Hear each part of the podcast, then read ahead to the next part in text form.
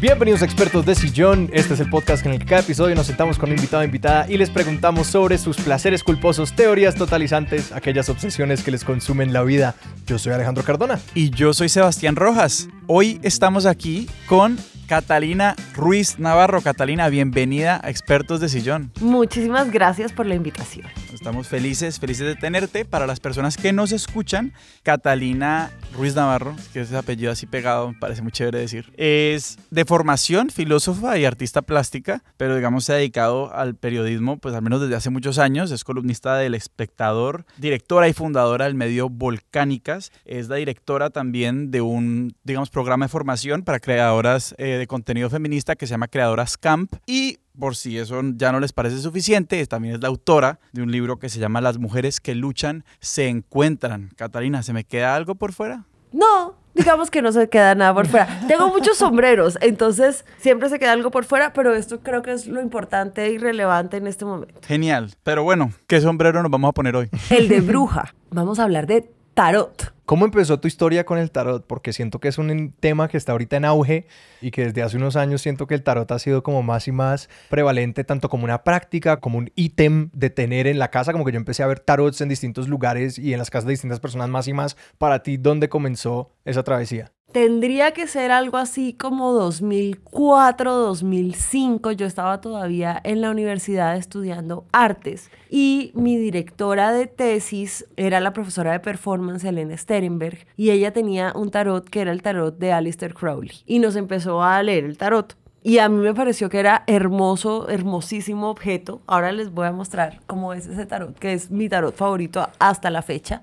Y um, un día en el Andino pasé frente a esta librería esotérica que hay en el tercer piso por donde están los cines. Que el Andino, para las personas que nos escuchan y no conocen Bogotá, es un centro comercial en Bogotá. Un centro comercial en Bogotá donde uno iba a cine los fines de semana, o sea, era 2006, o sea, uno iba a cine todavía, eso era plan. Eh, vi que lo estaban vendiendo ahí y no me pude aguantar y lo compré y entonces empecé a echarme las cartas. Y además hay que decir que estos eran, yo cuántos tendría, veintitantos, tendría 22 años, una cosa así, que son los 20 siempre son épocas muy turbulentas. Entonces tenía un millón de excusas para estar echándome las cartas todo el tiempo, una y otra vez, para ver qué iba a pasar, me quiere, no me quiere. Y eso me sirvió para irme aprendiendo todas las cartas de tarot. Ya luego, más adelante, cuando ya tenía poder adquisitivo, empecé a coleccionarlos. Pero desde hace 15 años yo le estoy echando el tarot a mis amigas y a mí misma todo el tiempo. ¿Ese primer tarot que compraste, o sea, era el de Marsella o te compraste alguno? No,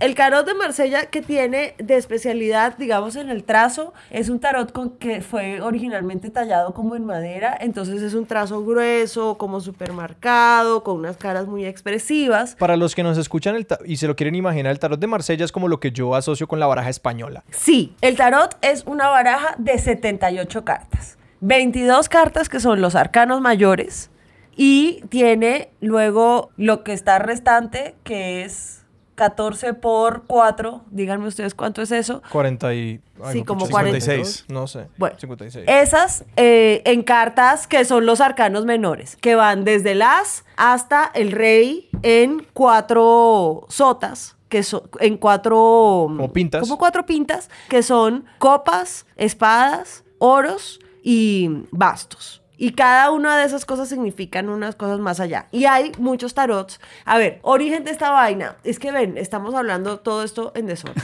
El tarot es un sistema de pensamiento que ha estado recopilando durante años y años y años la experiencia humana. Hay cartas que están influenciadas por creencias judio-cristianas, hay cartas que están influenciadas por creencias paganas, por tradiciones de mitos egipcios, o sea, todo eso se va juntando en una baraja que inicialmente son 22 cartas y que más o menos recogen los grandes momentos de la experiencia humana. Entonces, el tarot uno casi que lo podría recorrer como si fuera una novela, esos primeros 22 arcanos de cosas que le van pasando a alguien, pero también son cosas que te van pasando en tu vida en desorden. ¿Por qué sigue siendo el tarot importante? Porque es una sistematización de las experiencias humanas. Entonces, tú tienes ahí una baraja de 78 posibles experiencias humanas que uno termina viviendo en algún momento de su vida y que han sido recolectadas pues arrasadas con un montón de tradiciones. El tarot de Marsella es de los primeros tarots. Ah, ese no es el primero. Yo no sé si es el primero, pero es de los primeros. Pero el problema que tiene el tarot de Marsella es que los arcanos menores, miren cómo son. O sea, cada una de estas cosas significa algo.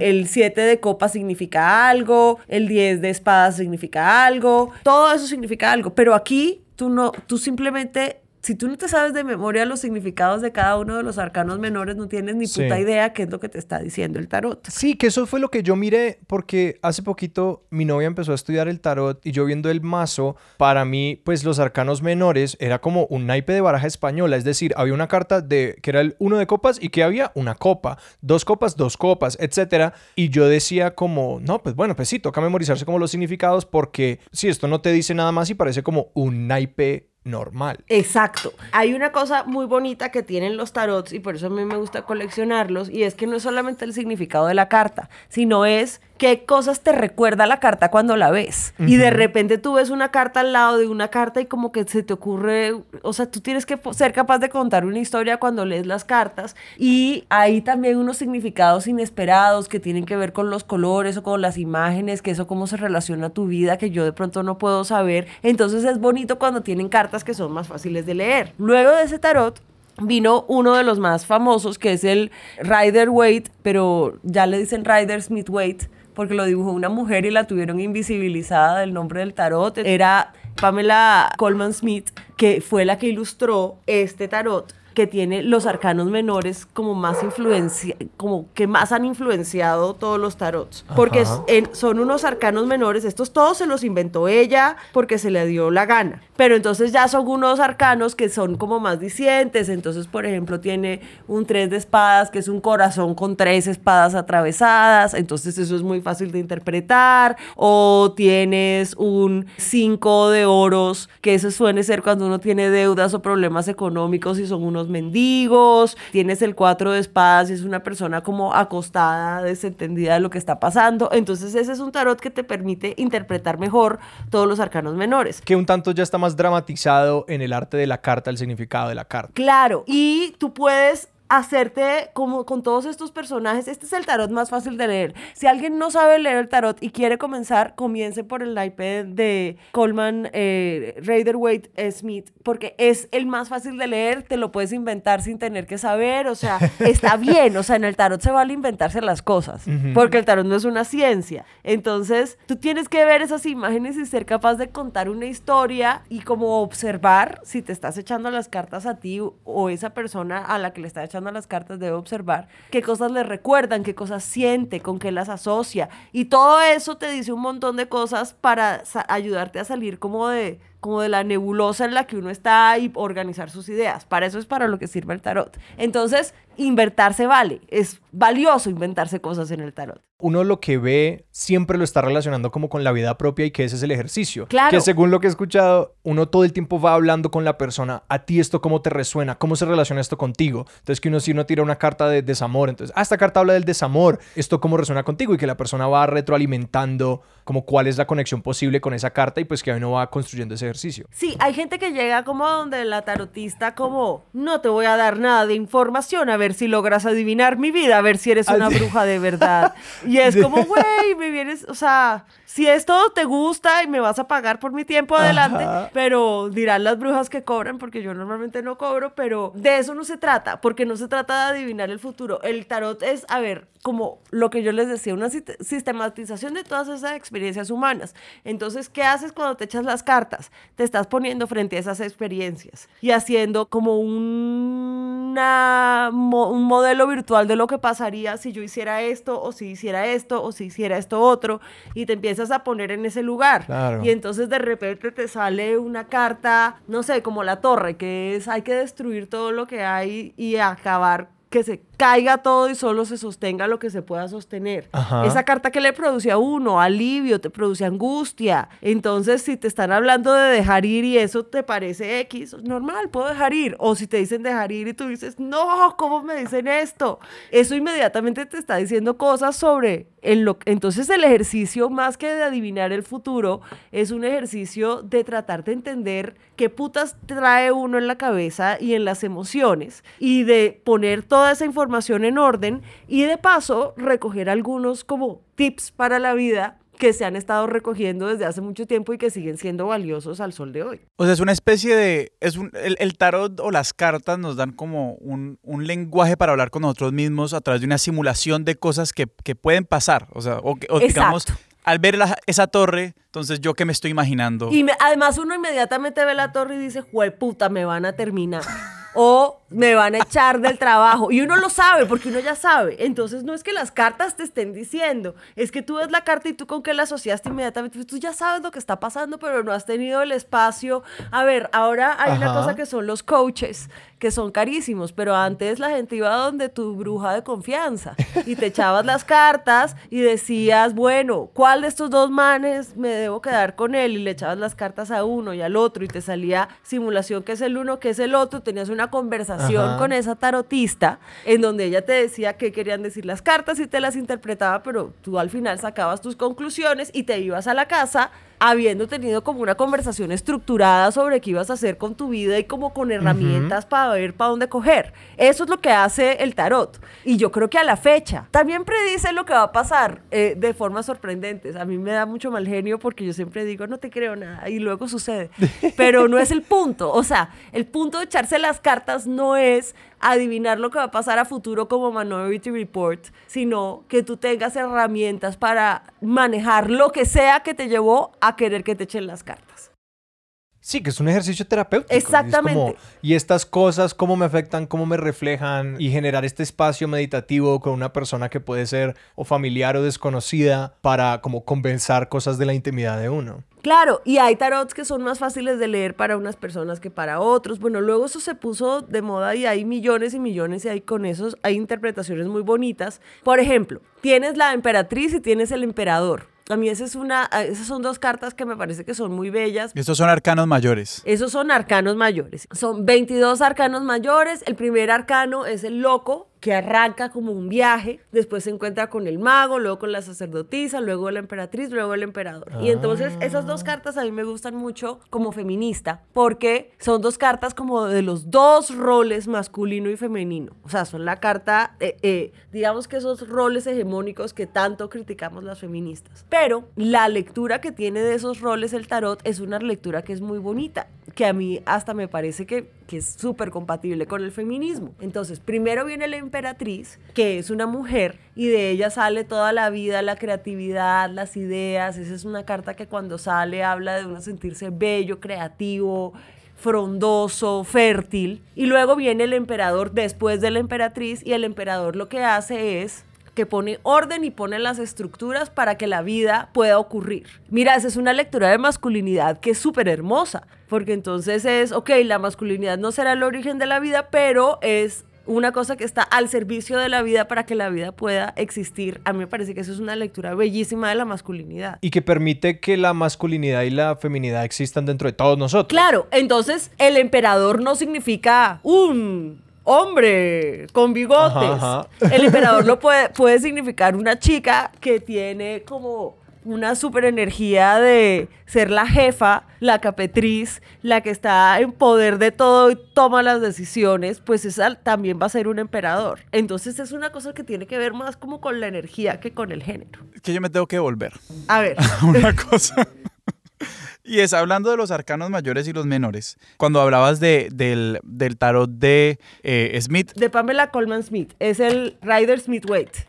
O sea, Ryder Smith fue el que invisibilizó a Pamela. Coleman Smith, sí. Listo, entonces el tarot de estos dos personajes y nos decías que los, los arcanos menores son más fáciles de interpretar. Mi pregunta ahí era si los, los dibujos o las ilustraciones que acompañan los arcanos menores son, por decirlo así, arbitrarios. Yo como persona que hace un tarot decido qué pongo ahí. No, no son arbitrarios, porque cada número significa algo. Entonces, el 1 es el comienzo y entonces el 2, entonces significa que se duplica el 1, suelen ser como momentos de estabilidad y de fertilidad, pero luego el verdadero número de fertilidad y equilibrio es el 3. Y arrancan los arcanos menores, perdón, para, digamos, entender la mecánica de las cartas, los arcanos menores tanto los mayores como los menores arrancan en el 1. Sí, O sea, no es como con da el del 1 al as. 22 y después del 23 al 70 y piola. Arrancas con el as. Y entonces todos los dos suelen ser, los ases suelen ser como cartas de gracia, como semáforos en verde. Y los dos suelen ser cartas como de estabilidad. Y el 3 suele ser un número de dar un paso hacia adelante y de, de un poquito de proyección a futuro. Los 4 son números muy estables. Pero entonces depende de, de qué mm, pinta te tocó ese 4. Entonces, si te tocó un 4 de oros, que los oros son como el elemento de tierra y de estabilidad y de quietud y tienes un 4 que también es estabilidad, entonces estabilidad más estabilidad, entonces son cartas que hablan de seguridad, de avaricia, de no soltar, de quedarse quieto. Las espadas que son muy como de ideas y de pelear, el 4 que es de estabilidad es de perderse esa pelea. Entonces, o los 5, los 5 siempre son malos, pero entonces el 5 siempre mal, o sea, los 5 son ¿por qué, puta? Y pero entonces el 5 de copas es puta, me rompieron el corazón. Y el 5 de bastos es, me pegué una pelea súper innecesaria en Twitter y perdí media tarde en esa mierda. Entonces ambos son ma- pero, pero dependen porque dependen un poquito de la carta. Entonces los arcanos menores son una combinación entre qué es ese número y si es una espada, si es una copa, si es bla, bla, bla. Luego, las cosas inesperadas que salieron de los dibujitos que hizo Pamela Coleman Smith. Entonces, esos dibujitos han hecho que cada uno de esos eh, arcanos menores hayan ido cogiendo sus propias interpretaciones por su lado. Cuando esto ocurrió, ¿había algún celo por guardar esa información? Porque siento que siempre habrá, como en cualquier disciplina, cualquier espacio, la gente que es como, no, como que mucho cuidado con la gente que está entrando a esto, porque sin la instrucción apropiada, tales. Y me imagino que en el momento en el que existía solamente como el tarot de Marsella o estos tarots muy arcanos, por prestar la palabra, pues que la gente no podría leer esos tarots sin saber, pues, de a partir de otra persona, pero que entonces este tarot mejor ilustrado empieza a permitir echar el cuento. Esa pregunta es si el tema del tarot es algo que uno se le revela o que uno aprende. O sea, el tarotista se le revela la cuestión o lo tienen que o la, o la tienen que, que cultivar Ah, me, más. me gusta esta pregunta de que haría una buena tarotista. ¿Qué hace que alguien sea buen tarotista? Pero mira, esto ha cambiado mucho por mucho tiempo, porque eh, digamos a comienzos de siglo, que es cuando Alistair Crowley hace su tarot, que es mi tarot favorito, Que fue el, el que te mostró tu profesora. el que me mostró mi profesora, que es este que tengo acá, lo tengo en un cofre tallado de madera, metido en este trapo súper intimidante. Para nuestros oyentes, o sea, yo estoy esperando a, a que Catalina saque el Necronomicon. O sea, Total, o sea, súper y es poquito de ese estilo. Y Alistair Crowley era un loco, él decía que él era brujo, tenía su secta y solamente la gente que estaba metida profundamente en su secta podía leer esta vaina, pero entonces, o sea, esto, esto en algunos tiempos fue una cosa, o, o que era una cosa que se pasaba como entre mujeres, entre esas brujas tarotistas, de grandes sectas como súper aparatosas y dramáticas a comienzos de siglo, entonces tampoco era una cosa para que leyera todo el mundo. Eh, ahora mismo uno puede encontrar en internet los significados de todas las cartas eh, y sí está, eh, conviene que uno se sepa qué es cada carta porque así uno se puede leer cualquier tarot que te pongan enfrente. Tú siempre vas a saber que un 8 de oros está hablando de prudencia y de esperar a que las cosas florezcan, etcétera. Como que de todas maneras eso siempre lo vas a saber y eso sirve. Pero las mejores personas para leer el tarot no necesariamente son las que se lo saben todo de memoria son las personas que tienen más sensibilidad y más imaginación. Porque tú tienes que hacer dos cosas.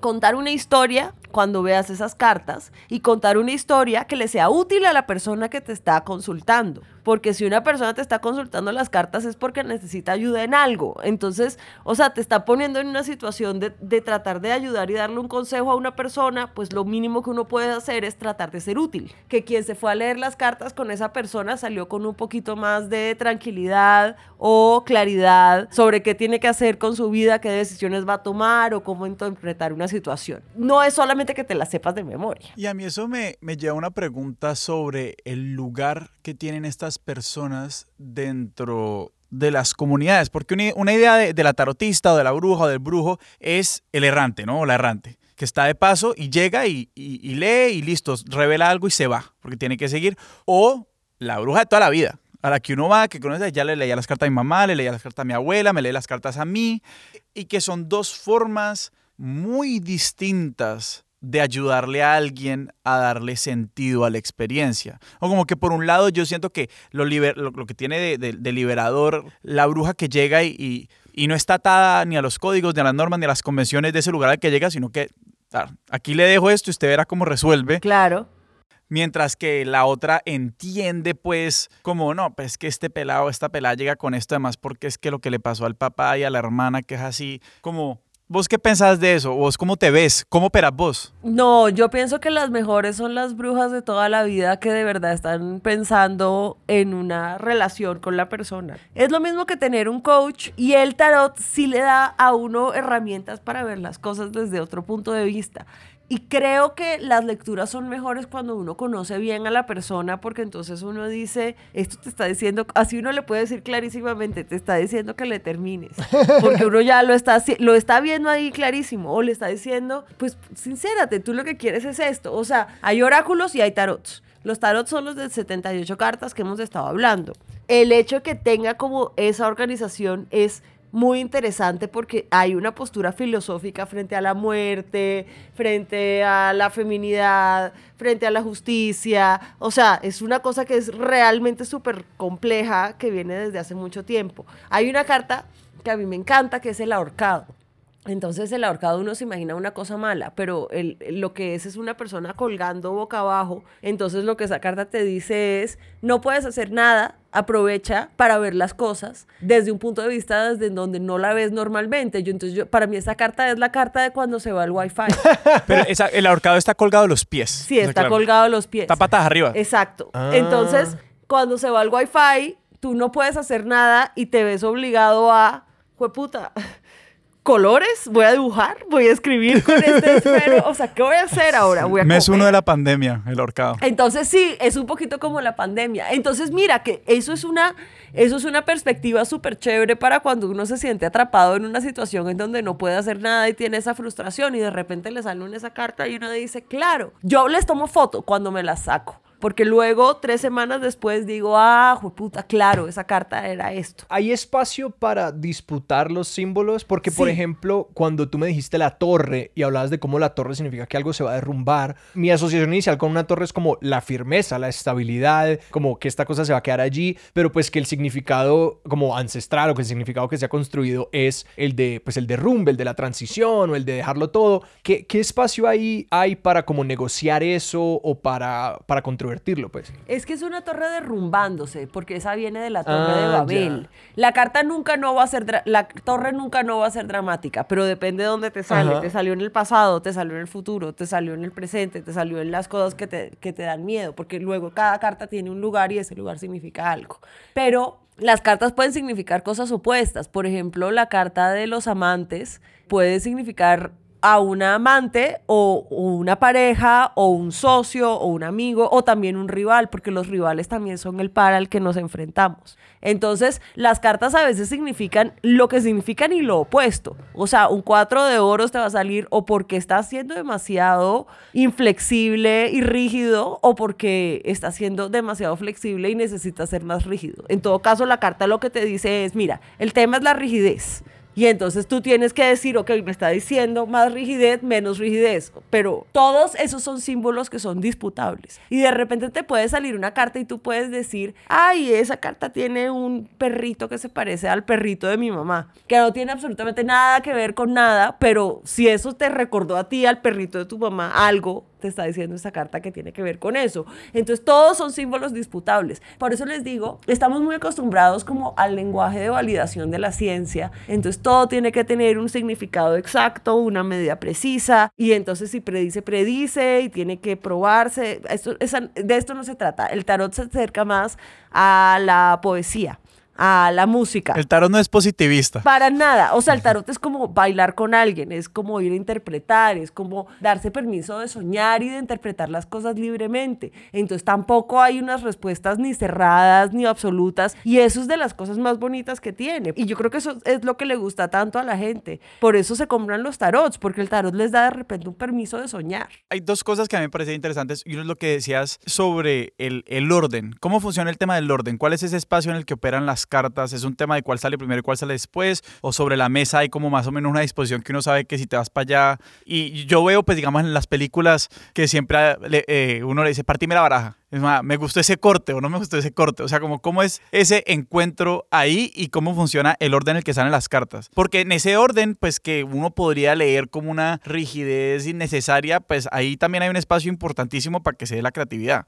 Hay unas tiradas de tarot que son clásicas, como la cruz céltica, que son 10 cartas, o como echarte tres cartas, entonces una es pasado, la otra presente y la otra es futuro. Pero yo también puedo decir, voy a comparar esta cosa y esta cosa y esta carta es esto, esta carta es esto, esta carta es esto y yo puedo decidir qué va a significar cada carta antes de tirarla. Eso también lo puedo hacer. Yo me las puedo diseñar. Hay unas que son clásicas eh, las que yo, y, además depende de qué tan complejo sea el problema. Tú necesitas una solución inmediata, sacas una sola carta. Si es una cosa muy concisa, sacas tres.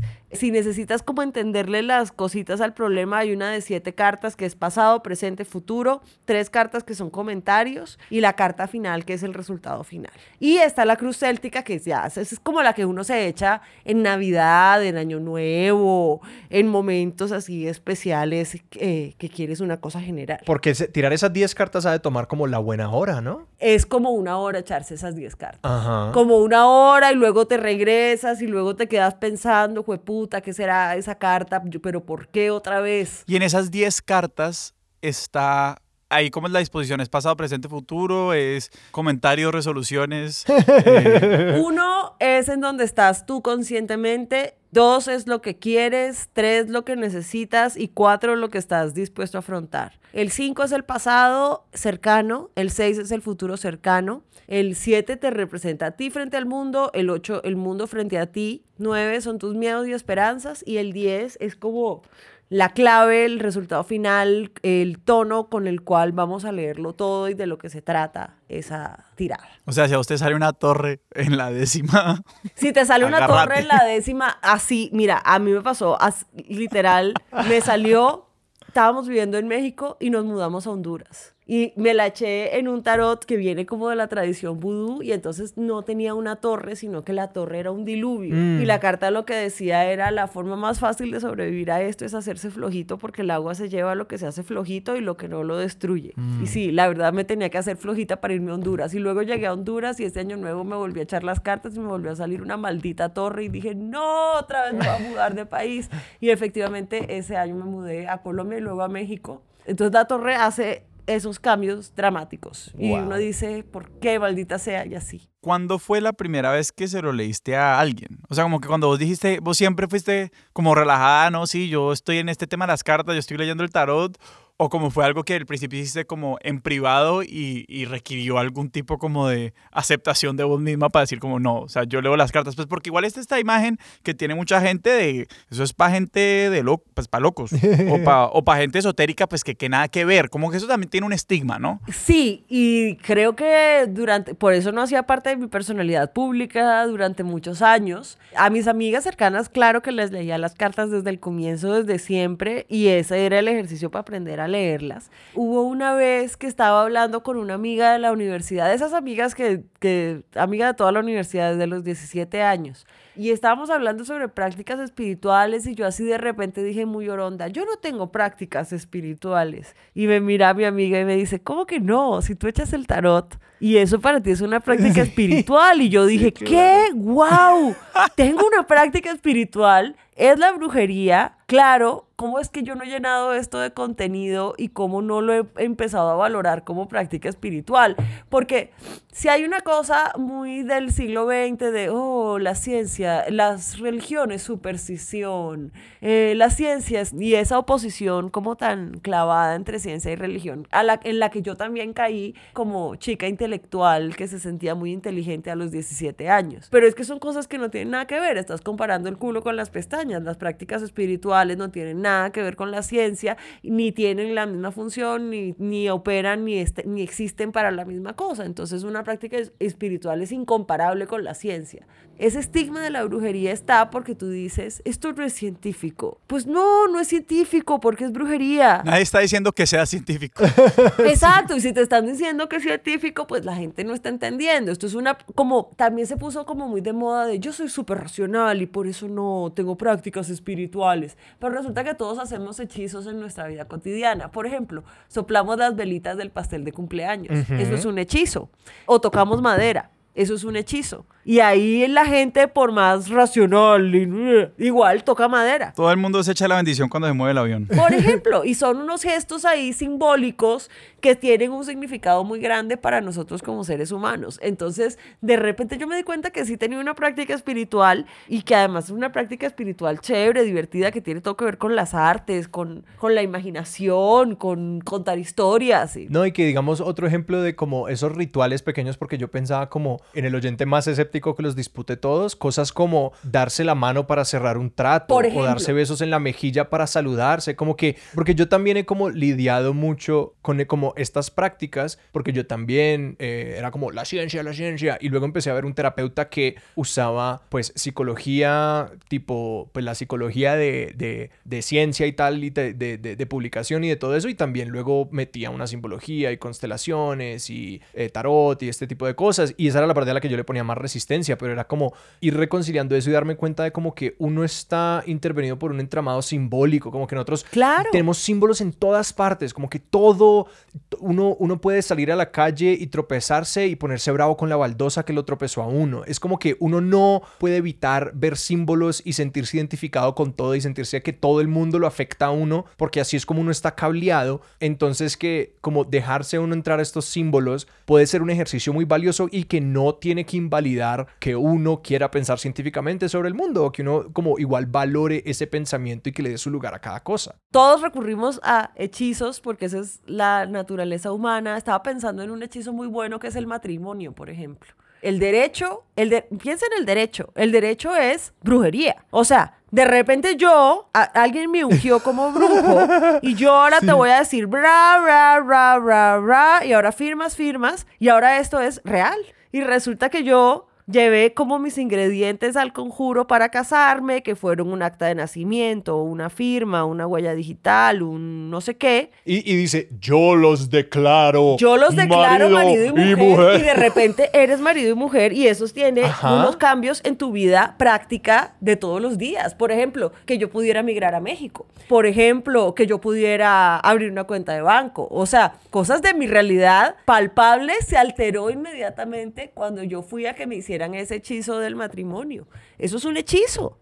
Lo que pasa es que nadie le dice a los abogados que son brujos, pero eso es un tipo de brujería, un tipo de brujería muy oscura, debo decir, por la razón porque es una brujería tan cara, es porque se, se guarda eh, en, en, sus oscuros misterios para ciertos brujos iniciados. No, y, de hecho, pues tiene muchas de estas cosas O sea, hoy en día, pues todo el mundo se pone saco y corbato, se pone una camiseta igual y, y ya eso no se nota tanto. Pero al principio esto estaba igual mucho más ritualizado de una forma en que seguramente cuando se introducen estos códigos y todas estas cosas, se sentía mucho más como un hechizo que como la ley. Todos estos pues rituales de universidades para. Eso estoy pensando en los rituales de grado de las claro, universidades. Eso es una brujería. Lo que, ¿Saben qué pasa?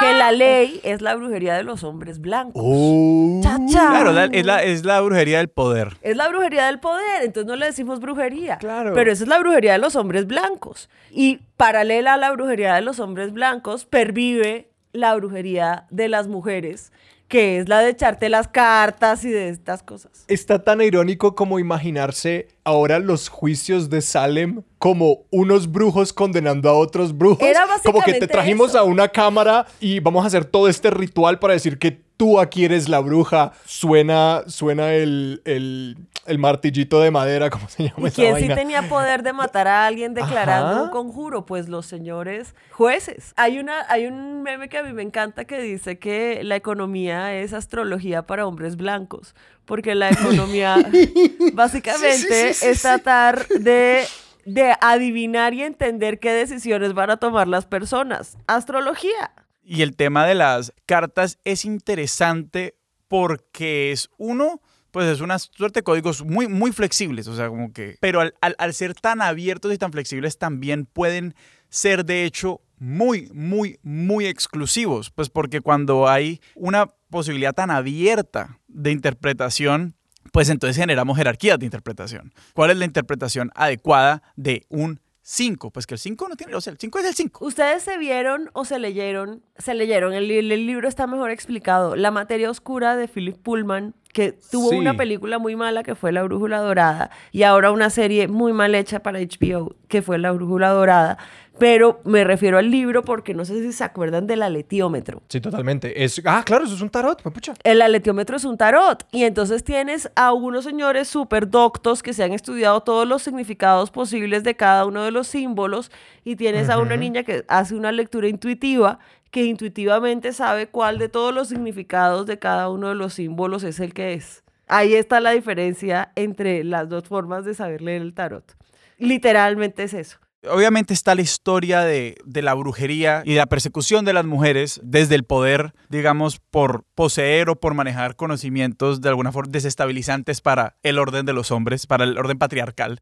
¿Cuándo empezaste vos a conjugar estas dos vainas? Como decir, como hacer el tarot, leer, eh, hacer todas estas cosas va acomodado con una visión de cómo habito el mundo como mujer y cómo soy feminista. ¿Cómo, cómo se da esa conexión? Hay un libro de Silvia Federici, que es mi feminista favorita, que se llama El Calibán y la Bruja. Y entonces lo que dice Silvia Federici, que es una, tes, una tesis súper audaz, es, para empezar, cuando nos hablan de la cacería de brujas, todos como que nos, nos imaginamos que eso fue en la Edad Media. Porque ya luego en el Renacimiento, la Ilustración, todo el mundo la razón y dejaron esas vainas de las supersticiones tan horribles y chao. Y resulta que no fue así. Resulta que durante la, en la Edad Media la brujería era una práctica perfectamente aceptada y respetada y fue con la llegada de la Ilustración y del capitalismo que empezaron a perseguir a las brujas. Y porque valga la pena decirlo que si no, si estuviera sido perseguido durante la Edad Media, nunca nos hubiera llegado el tarot, pues porque esas cartas las, hubieran, las hubiesen quemado. Exactamente. Entonces,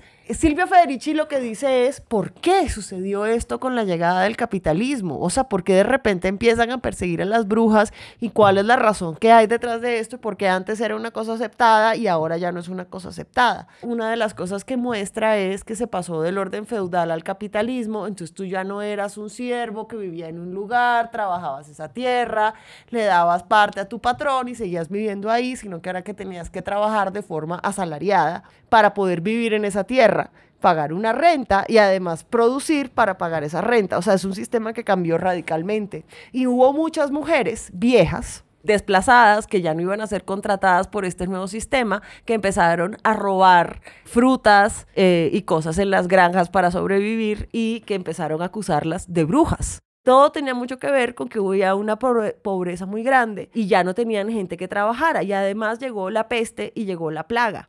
Entonces la gente se empezó a morir, entonces no solamente cambiaste de sistema económico, sino que ya no tenías trabajadores porque todo el mundo se murió. Entonces una de las cosas que empezaron a necesitar económicamente es que las mujeres no pudieran abortar ni decidir cuándo y cómo tener hijos, sino forzarlas a parir la mayor cantidad de hijos posibles para repoblar y tener mano de obra barata. Y entonces todas esas mujeres parteras que ayudaban a las mujeres a parir, brujas, las sacaron de los partos y llegaron los médicos. Entonces las persiguieron a ellas por ser brujas porque eran las mujeres que tenían conocimientos ginecobstétricos. Y lo mismo hicieron con las mujeres que eran guías y líderes espirituales y curanderas. Tú lo dijiste muy bien ahorita y eran conocimientos desestabilizantes al orden patriarcal, que eran los conocimientos de ser ginecobstetras que tenían todo que ver con el control de la reproducción, eran también las brujas las que ayudaban a abortar. Todo eso se los quitaron, las que eran guías espirituales, las que estaban en franca rebeldía contra un nuevo sistema y estaban robando cosas, o las mujeres solas y viejas que ya no tenían como lugar en ese sistema, las empezaron a perseguir. Y que puede que alguien esté pensando en este momento, pero no, pues era la hora de cambiar de este parterismo como tradicional y todo eso y empezar la ciencia, la ciencia médica. La ciencia médica no es ciencia como hasta 1836, es decir, era otra brujería y sangraban a la gente y les daban cocaína era- Sanguijuelas. y era eh, una pelea por quien tenía el saber dominante. Además, han podido coger a esas parteras y meterlas en la tradición de la medicina, no sé, o sea, han podido hacer otras cosas. Pero el punto era quitarle a las mujeres el control de la reproducción, que es un poder grandísimo, pues porque es hacer personas y sin personas no tenemos países, naciones, consumidores, trabajadores, votantes, no tenemos nada. Y esa persecución a las brujas además era una persecución ejemplar, porque entonces empezó a haber un código de todo lo que no hacer para ser una buena mujer que no fuera una bruja y además había un castigo público expresivo y de tortura pública. O sea, imagínate ser una mujer en esa época y que te digan es que si te portas de tal y tal manera te vamos a matar y a quemar viva frente a todo el mundo en la plaza. Entonces tú obviamente vas a tomar nota y vas a decir esto es lo que no debo hacer. Ahora imagínense ser una mujer en, en el 2021 y saber que si hace ciertas cosas puede ser víctima de feminicidio. Las cosas siguen siendo exactamente iguales más o menos. Pero digamos que toda esa carcelería de brujas eh, para Silvia Federici fue un instrumento como biopolítico para aleccionar crear una nueva, de mujer, una nueva mujer, que era sumisa, metida en su casa, servil a un solo hombre, porque antes las mujeres que hacían trabajo doméstico las hacían juntas, entonces eso era trabajo comunitario, esta era ella encerrada en su casa lavando sola para un man, para que el man fuera a la fábrica, y ese fue todo el sistema capitalista, porque es que para que el capitalismo funcionara y tuvieras tú esos obreros que tú ibas a explotar en la fábrica para pagarles una miseria, necesitabas una mujer por cada obrero metida en la casa cuidándole la vida, haciéndole de comer, lavando las sábanas, porque si no, ¿cómo iba a ir sobrero a la fábrica? Entonces, necesitabas un nuevo orden para las mujeres y lo que dice Silvia Federici es que la forma de, de enforzar ese nuevo orden fue a través de la cacería de brujas, que tuvo que ser una cosa muy impresionante. Y además hay que decir que todavía la cacería de brujas continúa. O sea, hace como 10 años eh, en un pueblo de Antioquia quemaron a una mujer por bruja, en Guatemala también. O sea, esto todavía sucede a, la fecha. Y hay una cosa muy enfurecedora y es que, por ejemplo, ahora con el Me Too y con todas las denuncias por acoso y abuso sexual, siempre salen señoros y dicen, esta es una nueva cacería de brujas. Es como, espérate, señor, las chicas que están hablando son las que habrían matado por brujas en otra época y se están levantando frente a los señoros acosadores que antes eran los jueces. Entonces, por favor, señor, no te apropies de nuestra lucha, que la cacería de brujas sin duda fue una cosa que tenía todo que ver con el género y que nos afectó a las mujeres. Yo por eso, esto no lo dice Silvia Federici, esto lo digo yo, pero yo me atrevo a decir que las brujas eran las primeras feministas, porque fueron las mujeres que cuando llegó ese nuevo orden del patriarcado capitalista, que es un tipo de patriarcado más horrible y perverso que cualquier otro, fueron las que se estaban resistiendo a ese nuevo orden y por eso las mataron. Pero no mataron la brujería. Además, al sacar a las mujeres de los espacios como de, pues de que la ley se piensa para los hombres, el espacio laboral se piensa para los hombres, le quitan el recurso a las mujeres de acudir a eso. Entonces, ¿qué hacen las mujeres? Pues darse la vuelta y apoyarse de los esquemas que sí están ahí para ellas, que vendrían siendo los hechizos, la brujería, los amarres, pues todas si estas tú, cosas. si- a ver, tú tienes tu violador, lo denuncias, no pasa absolutamente nada. Claro. Pasas por todo este, no pasa absolutamente nada. El man está libre ahí, campante. Pues, ¿qué haces? Te vas donde una bruja, haces un muñeco y le pones eh, alfileres. ¿Eso es moral y éticamente malo? Pues no, de- realmente estás simplemente manejando y gestionando tu dolor. Y si por alguna razón le va mal ese hijo de puta, pues bien para todos. Pero no es como que le estés haciendo algo, pero ¿qué más te queda para gestionar todo ese dolor?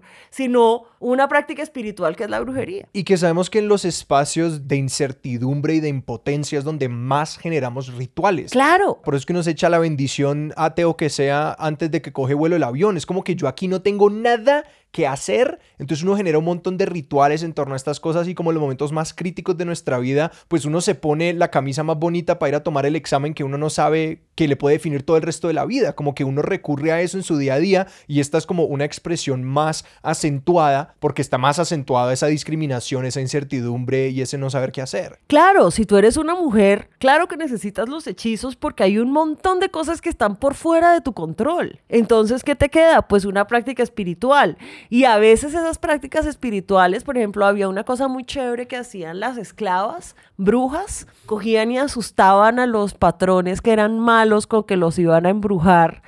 Y eso era una pequeñita venganza porque de verdad que los atormentaban y los tipos con pesadillas, esta es una bruja, ¿qué me va a hacer? Esa era su pequeña venganza, ir a atormentar a esos patrones con eso, pues es todo lo que tenían. Detrás de la historia que nos estás contando sobre la brujería y el desplazamiento de, las mujeres de la esfera pública y como es historia casi que de, de despojo, hay en, en, la práctica de la brujería, estos saberes de los que nos estás hablando también, cierto deseo por, por materializar un orden en el mundo a partir de una serie de rituales. Y digamos, uno de los, de los efectos que se buscan desde estos rituales, al menos sobre todo si hablamos de los rituales como la justicia, es que se busca una suerte de restitución o una especie de, de, equilibrio, de reconstrucción de un equilibrio.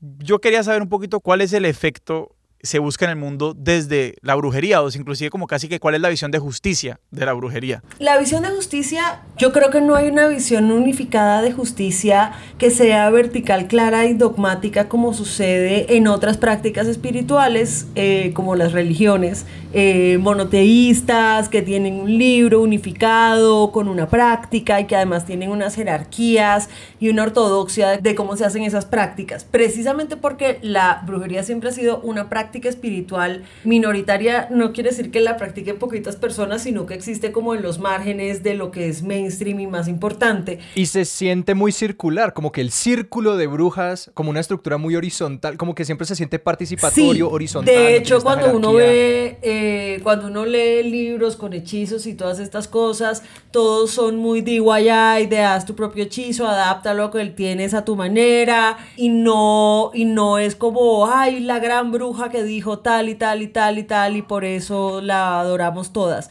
Entonces es una cosa que, eh, que tiene esa gran diferencia con las religiones y las prácticas espirituales a las que estamos acostumbrados. Entonces no va a haber una idea unificada de justicia. Hay algunas ideas... Eh, como de la brujería, como de las tradiciones de brujería occidental, eh, que son unas ideas interesantes, por ejemplo, como tal como es eh, arriba es abajo. Entonces esa es como una idea en donde lo que hay en el cielo, lo que hay en las ideas se refleja en el mundo y entonces de ahí salen cosas como la astrología y el tarot, que es decir, esas estrellas que están en el cielo tienen un reflejo en la tierra, que son todo este sistema de símbolos. Ahí uno tendría que empezar a entrar en las distintas prácticas de brujería porque hay muchas, hay santería, hay wicca y hay brujas eclécticas como lo que hago yo, que es coger un poquito de lo que me sirve, pero muchas de las prácticas de brujería están para adaptarse a lo que tú necesitas personalmente. ¿Para qué? Para hacer un hechizo. ¿Y por qué vas a hacer tú un hechizo? Eso es como una pregunta grande que uno tendría que hacerse, porque ¿qué es lo que esperas que pase después de que haces el hechizo? Eh, eh, y no, no funciona así como que tú haces un hechizo e inmediatamente, o sea, como voy a hacerles un hechizo para que se queden mudos y de repente ustedes ya no pueden hablar, pues no, así no es, eh, eh, de eso no se trata, digamos que eso es un poco como la, la brujería de la ficción, pero lo que, lo que se piensa, más bien eso es una pregunta sobre cómo estamos afectando las cosas reales cómo se afecta la realidad. Eh, y esa pregunta a mí me gusta porque es una pregunta metafísica. La metafísica lo que estudia es qué es lo que tomamos por real y por qué. O sea, cómo es que está construida esa realidad y de qué es que está hecha la realidad, de qué está, de qué está hecho ese mundo de que están hechas las ideas, como que esos son los temas de la metafísica. Y una cosa que sucede con los seres humanos es que nosotros construimos nuestras realidades a partir del lenguaje. Entonces, si yo les digo que una mesa es blanca, eso va a alterar la experiencia que ustedes tienen de la mesa, porque todos, nuestro, todos nuestros usos del lenguaje cambian eso. Eh, y entonces, eh, la brujería que es y que es un ritual, esencialmente una intervención en el lenguaje. Ustedes me van a decir, Catalina, pero ¿cómo me vas a decir que una intervención en el lenguaje puede cambiar la realidad? O sea, también está un poco zafado, pero yo les tengo un súper ejemplo de eso. El dinero. El dinero, ¿qué es?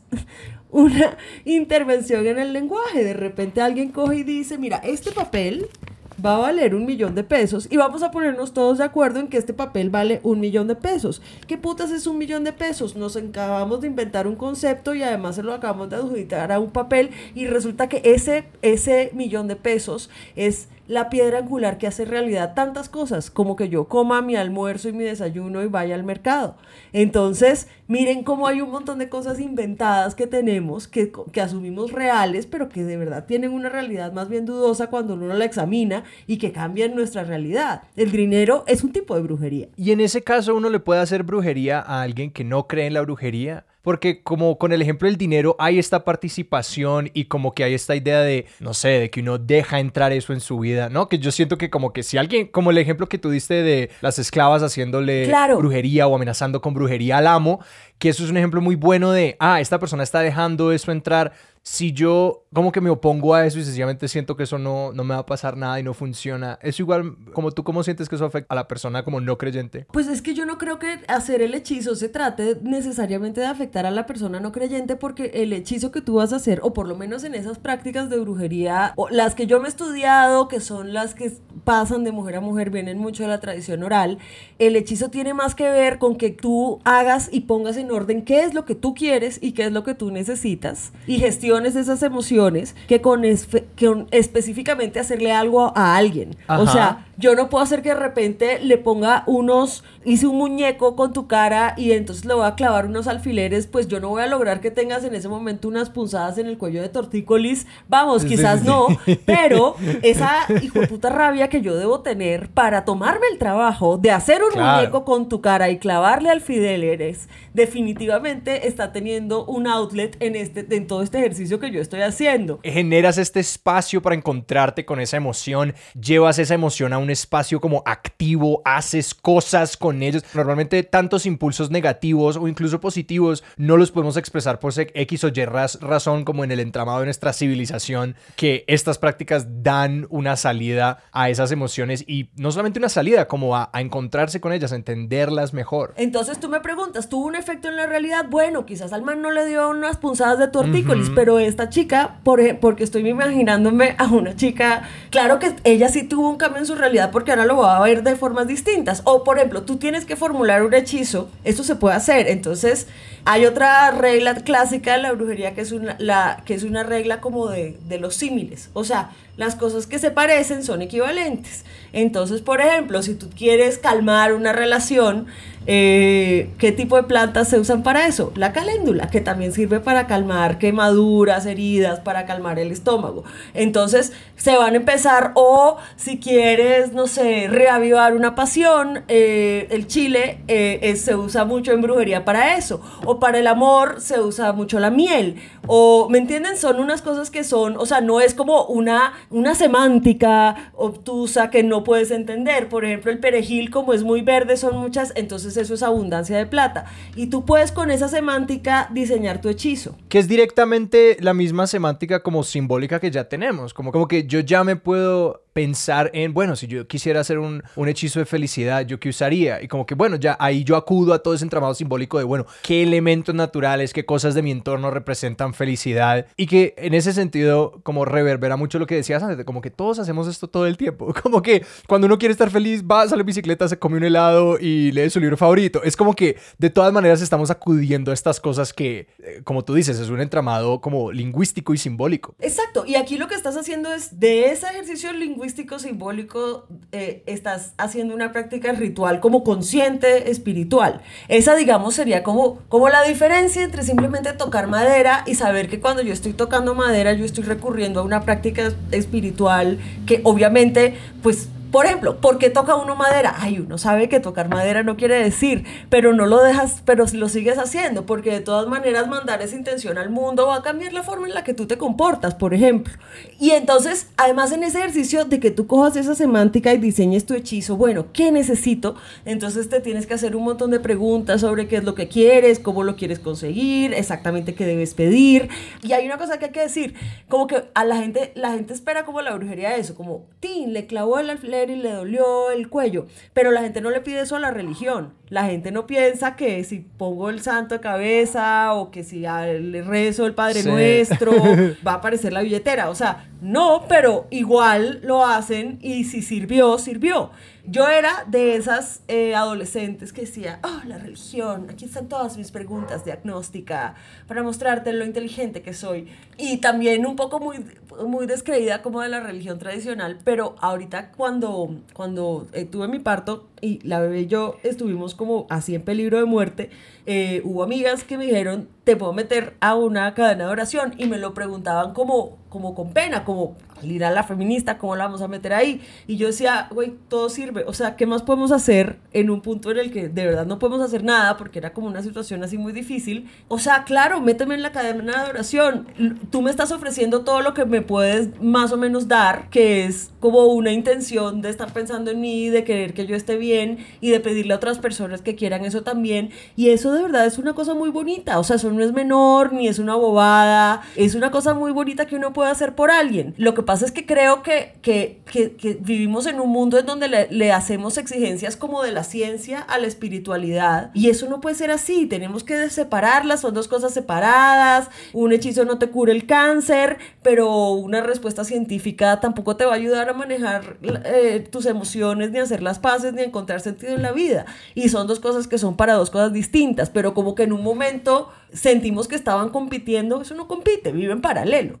Algo que, que es interesante de la religión organizada, que es como que todos los sistemas, más que una forma, bueno, claramente sí también nos da unos lenguajes para hacer diagnósticos de nuestra propia vida, entender el mundo, nos da los, unos, ¿cómo llaman estas vainas? Los sacramentos, que a la larga son unos hitos para ordenar la vida de cierta manera, pero siento que a diferencia de, a ver, la representación popular y un poquito bien vulgar que se hace de la brujería es como la famosa magia negra, esto es para hacerle daño a otros, para hacerle un enredo, ¿cómo es que? Un, un entierro Un amarre. un amarre a alguien, un entierro a alguien y ver qué les pasa. Mientras que, digamos, la adjudicación de culpas desde la religión simplemente se hace desde el código. O sea, que hay unos pecados y si usted la embarró, la embarró y pues... Acá no hay código. Acá no hay código y tú, y, y hay, hay- o sea, hay unas personas que te dirán, eh, hacer brujería para desearle el mal a alguien, no lo debes hacer nunca, no sé qué, y eso va, es un problema ético, no sé qué. Eh, pero mi opinión personal, eh, como bruja y como escorpio, eh, Un montón de gente está en su casa diciendo, "Mm, sí, por supuesto, lo veía venir, lo veía venir. Pues a veces es legítimo eh, odiar a alguien y, y decidir desearle mal y, y- y creo que, que la brujería ha sido una práctica que se ha usado mucho para personas que no tienen el poder. O sea, es una práctica de personas queer, es una práctica de mujeres, es una práctica que practican los marginados. Y esas personas marginadas en muchos momentos se encuentran en situaciones de injusticia en donde son verdadera y absolutamente impotentes. Creo que en situaciones como esas es perfectamente legítimo echarle a alguien una maldición o hacer un hechizo. Y por eso, por ejemplo, tú ves que hay cosas como, como en la tradición vudú, hay toda una rama de brujería que es para hacerle maldiciones a la gente. Y claro, esa es una práctica eh, que nació entre esclavos. Entonces creo que en esas situaciones de, de grandísima injusticia e impotencia estructural, yo pienso que es legítimo hacer hechizos para desearle el mal a alguien. Pero sí pienso que, sí pienso, digamos que mi regla ética sería que ese tipo de hechizos solo es lícito cuando uno ya de verdad está en una situación de impotencia que dice, ya agoté todo lo que yo podía hacer. Y en general, para mí los hechizos son en eso, cuando uno ya agotó todo lo que uno puede hacer, ya me levanté temprano, hice la tarea, entregué la cosa a tiempo, investigué lo que tenía que investigar, me preparé a partir de, para que esto me salga, que me queda? Pues hacer un hechizo. Piensen que la brujería es una cosa que ha vivido en las mujeres y piensen en todas esas mujeres históricamente que, que han vivido violencia sexual y todas esas violencias, que no tienen, que, imagínense, si apenas estamos hablando de esto ahora hace nada, imagínense lo que son los siglos de los siglos de los siglos de los siglos de los siglos de violencia sexual que han vivido las mujeres y claro que hay una cantidad de maldiciones para violadores y de todo ese tipo de cosas dentro de la brujería, pues porque era lo que necesitaban. Así como también hay como un montón de hechizos que tienen que ver con los partos y con los abortos y con la anticoncepción. Entonces hay todos unos capítulos de problemas de mujeres en donde empieza a haber hechizos. Entonces yo no pienso que eso sea éticamente malo. Pienso que ir a pegarle un puño a alguien bueno, no, todo depende de las circunstancias, pero digamos que mejor no pegarle puños a la gente.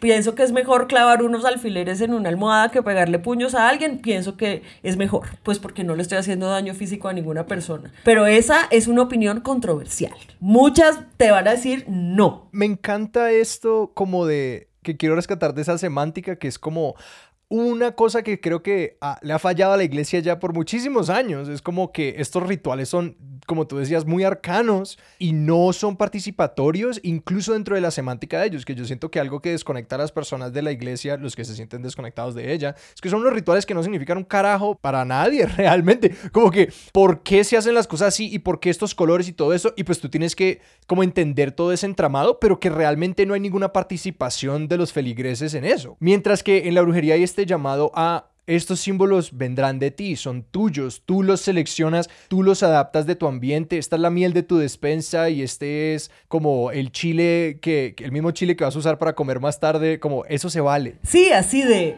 compré hierbabuena para este hechizo, pero vamos a hacer tabule también.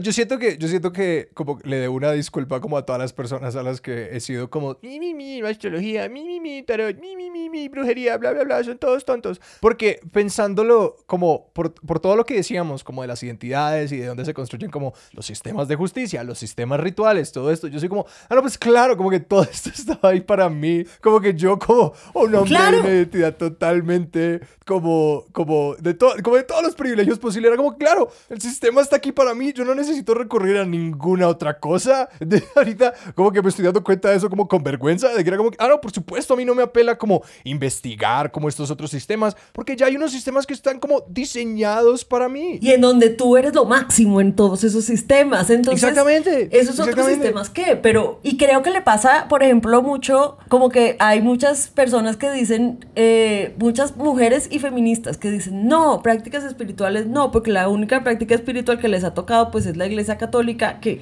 que pues uno, donde, le, donde lea un poquito de cositas entre línea con perspectiva de género, bueno, eh, uno dice, no, pues no puedo seguir en esto. Entonces dicen, eh, espiritualidad no, pero, pero, pero espérate que ahí hay una cantidad de cosas que hemos estado haciendo las mujeres históricamente que, que y bueno, en la, en la brujería también hay malas prácticas, o sea, eso también hay que decirlo. Hay gente que es estafadora, hay gente que vende menjurjes y te dice que te tomes una vaina que está pasada. Que hay gente que se aprovecha de esa idea de que sí, en efecto, le va a caer un rayo. Como que hay gente que te quiere hacer creer eso. Pero vamos, esto sucede en todo. No, hijo de puta hay en todas partes. Sí, claro. hijo de puta hay en todas partes. y yo también diría que yo creo que hacer todo ese coaching espiritual es un servicio y es un trabajo que hacen las brujas y que merecen que se los paguen. Y, y, y que no es solamente que le den a uno herramientas o una perspectiva, digamos, distinta sobre las cosas. Lo que pasa mucho con, con estos ejercicios diagnósticos es que yo necesito a alguien que me diga lo que está pasando, porque es que sin yo saber qué está pasando, no tengo herramientas para afectarlo. Yo necesito saber cuál es el, el, problema y muchas veces uno simplemente no puede denunciar sus propios problemas porque, porque uno no sabe lo que no sabe. Aterrizamos en el tarot, porque el tarot lo que te hace es eso. O sea, el tarot es un juego para que tengas un espejo y para que tú obtengas unas herramientas para enunciar el problema que tienes, cómo lo vas a manejar, para dónde vas a coger.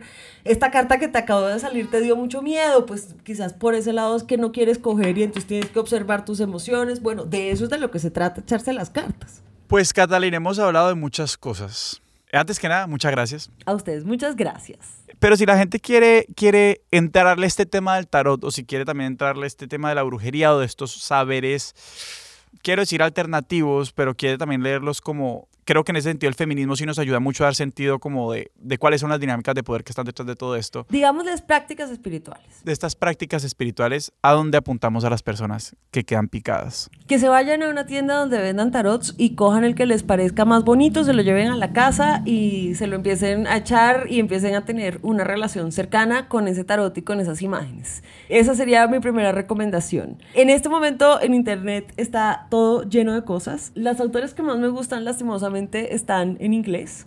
Eh, hay una que me gusta mucho que se llama Annabel Gatt.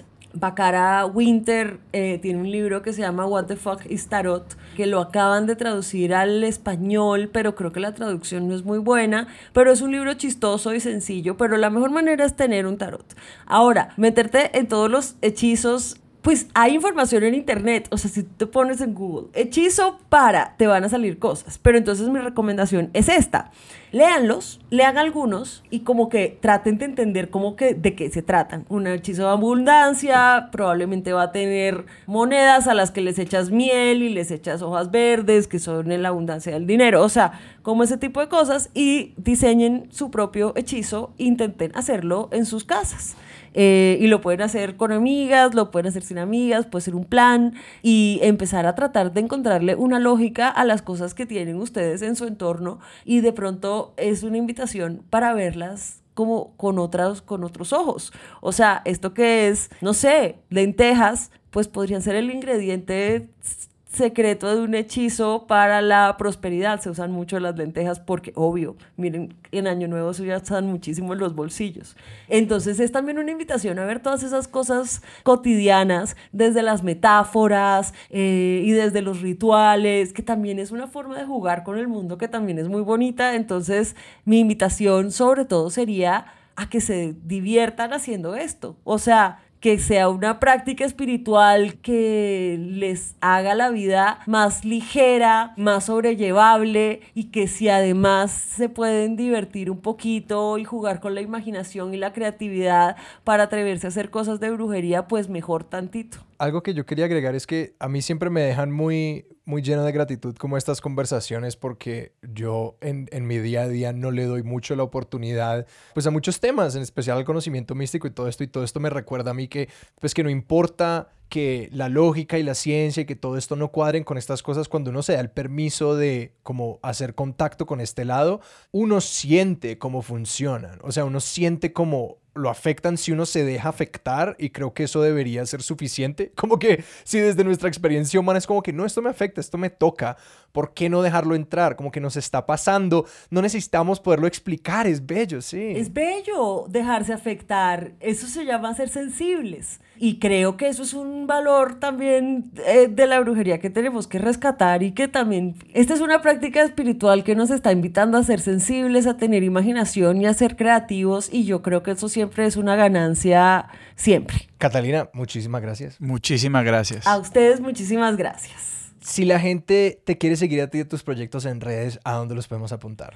Me pueden seguir en Instagram como Catalina por Dios. En realidad, Twitter prácticamente no lo uso, es un antro que se puso rancio hace un rato, pero me pueden seguir en Instagram como, Catalina por Dios, pueden seguir a Volcánicas como arroba en Instagram y pueden seguir a Creadoras Camp, arroba Creadoras en Instagram también, que es otro proyecto que tengo.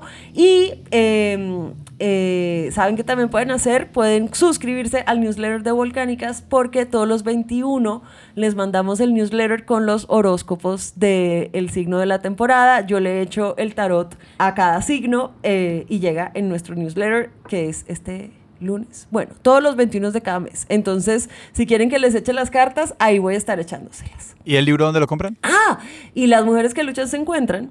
Eh, lo encuentran en Colombia en todas las librerías. Si lo quieren buscar en digital o fuera de Colombia o México, hay una página que se llama Busca Libre, en donde además muchas veces están con rebajas. En México lo pueden encontrar en Amazon, aunque sea una corporación monstruosa, pero pues ahí está también. Hay dos portadas, la mexicana y la colombiana, pero son el mismo libro, entonces no se preocupen, se llama Las mujeres que luchan se encuentran. Sebas, ¿a nosotros dónde nos pueden encontrar en redes? A nosotros nos pueden encontrar en Twitter como arroba expertosillón, en Instagram como arroba expertos de sillón y nos pueden escribir a nuestro correo expertosdesillón arroba gmail.com Nuestra música es de Juan Esteban Arango. Nuestro logo es de Sebastián Márquez. Expertos de Sillón es un proyecto de Sillón Estudios y es producido por la gran Sara Terejos. Yo soy Sebastián Rojas. Yo soy Alejandro Cardona y esto fue Expertos de Sillón. Hasta la próxima.